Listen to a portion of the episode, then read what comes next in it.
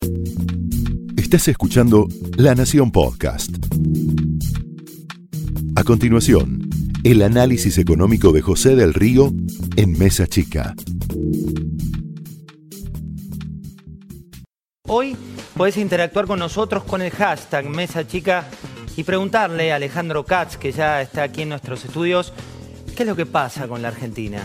También vas a tener a Mariel Fornoni para hablar de cuáles son nuestros desvelos, cuáles son los problemas que vemos como prioritarios, cuáles son las cuestiones que más te preocupan. Y también vamos a tener a Guillermo Oliveto para anticiparte cómo viene el consumo. ¿Qué es lo que está ocurriendo hoy en la Argentina con el consumidor? ¿Qué es lo que está ocurriendo con el poder adquisitivo? ¿Qué es lo que te pasa a vos cuando no llegás a fin de mes? Pero antes quiero contarte lo que está pasando en estos días. Hoy a la mañana, muy temprano, tuve la suerte de estar con la reina de Dinamarca. Vos sabés que el país, Dinamarca, también Finlandia, son países que generan en los argentinos un particular interés. Podés verlo y comprobarlo con el interés que generan los principales sitios cuando hay una noticia que te cuenta lo que ocurre en Finlandia, cuando hay una noticia que te cuenta lo que ocurre en Dinamarca.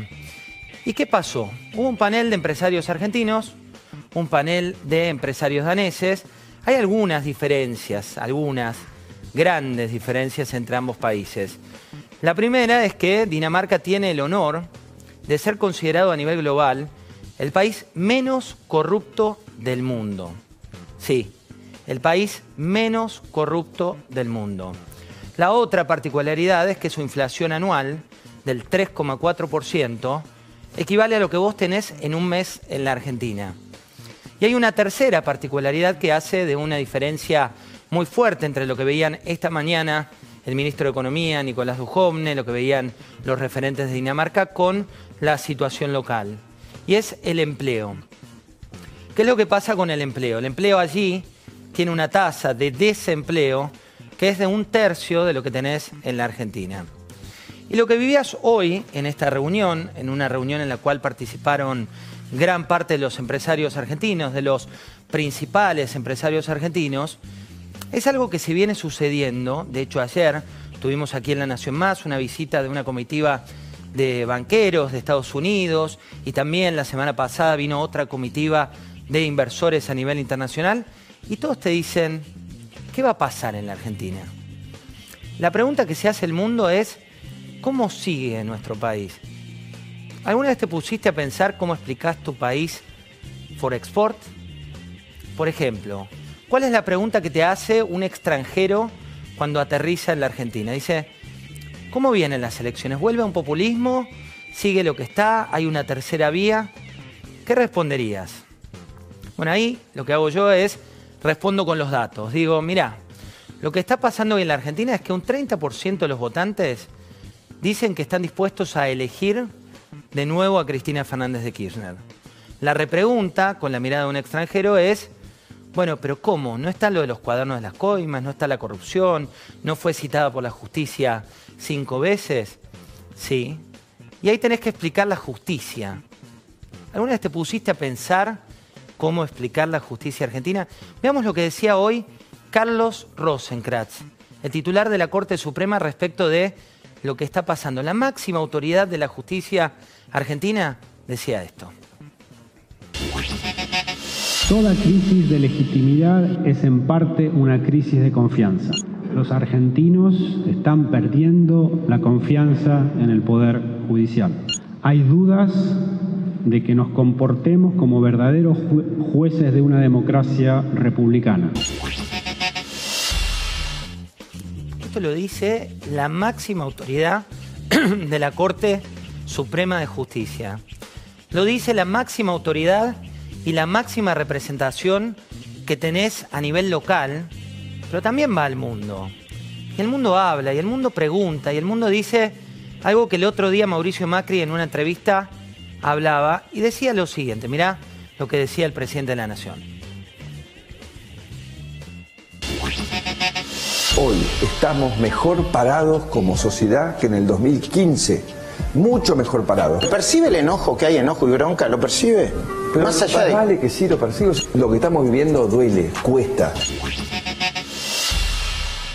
Hay una disparidad entre lo que perciben los argentinos, que es la realidad, porque la economía no alcanza, porque los números no cierran, porque la realidad de tu microeconomía, que lo decimos siempre, está peor que antes. Pero hay que explicar también el dólar, el dólar que tiene este número que ves allí detrás, el dólar que subió de nuevo hoy, porque el factor elecciones pega y pega muy fuerte en las dudas por parte de los inversores. ¿Y cómo explicás la situación del dólar? ¿Cómo explicás el freno de la economía? ¿Cómo explicás la realidad que se atraviesa? La realidad es que cuesta explicarla y la realidad es que si eso no cambia, si esa percepción no cambia y si las dudas de los inversores extranjeros están si la Argentina avanza o retrocede y tus dudas están si avanzás o retrocedes de acuerdo a la cosmovisión que tengas, la cuestión de fondo no va a cambiar. Hoy en este panel que te decía de empresarios dinamarqueses, la gran pregunta que había era, bueno, ¿qué va a pasar con la Argentina? Y lo que pedían, ¿sabes particularmente lo que pedían? Lo mismo que vos pedís. Ahí es donde se unen el país con menor corrupción del mundo con tu realidad. Pedían reglas, reglas claras. Esto decía el presidente de la Nación hoy. Y estoy seguro que si mantenemos este rumbo, si demostramos nuestra convicción que el mundo está esperando, el mundo está esperando que en este año fundacional los argentinos digamos, no vamos a volver atrás, vamos a seguir por este rumbo. Y eso va a acelerar la recuperación de nuestra economía.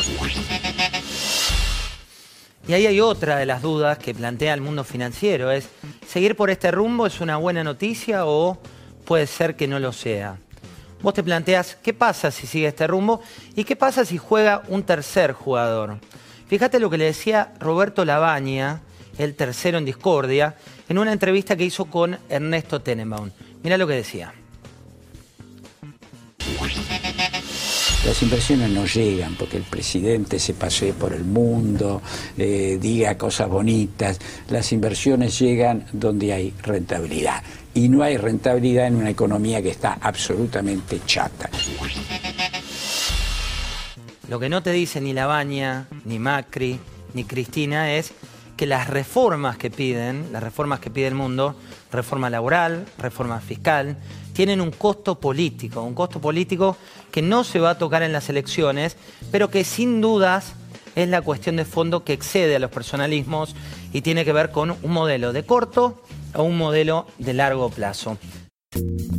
Esto fue el análisis económico de José del Río en Mesa Chica, un podcast exclusivo de La Nación. Escucha todos los programas de La Nación Podcast en www.lanacion.com.ar. Suscríbete para no perderte ningún episodio. Estamos en Spotify, Apple Podcast, Google Podcast y en tu reproductor de podcast favorito. Seguí escuchando La Nación Podcast.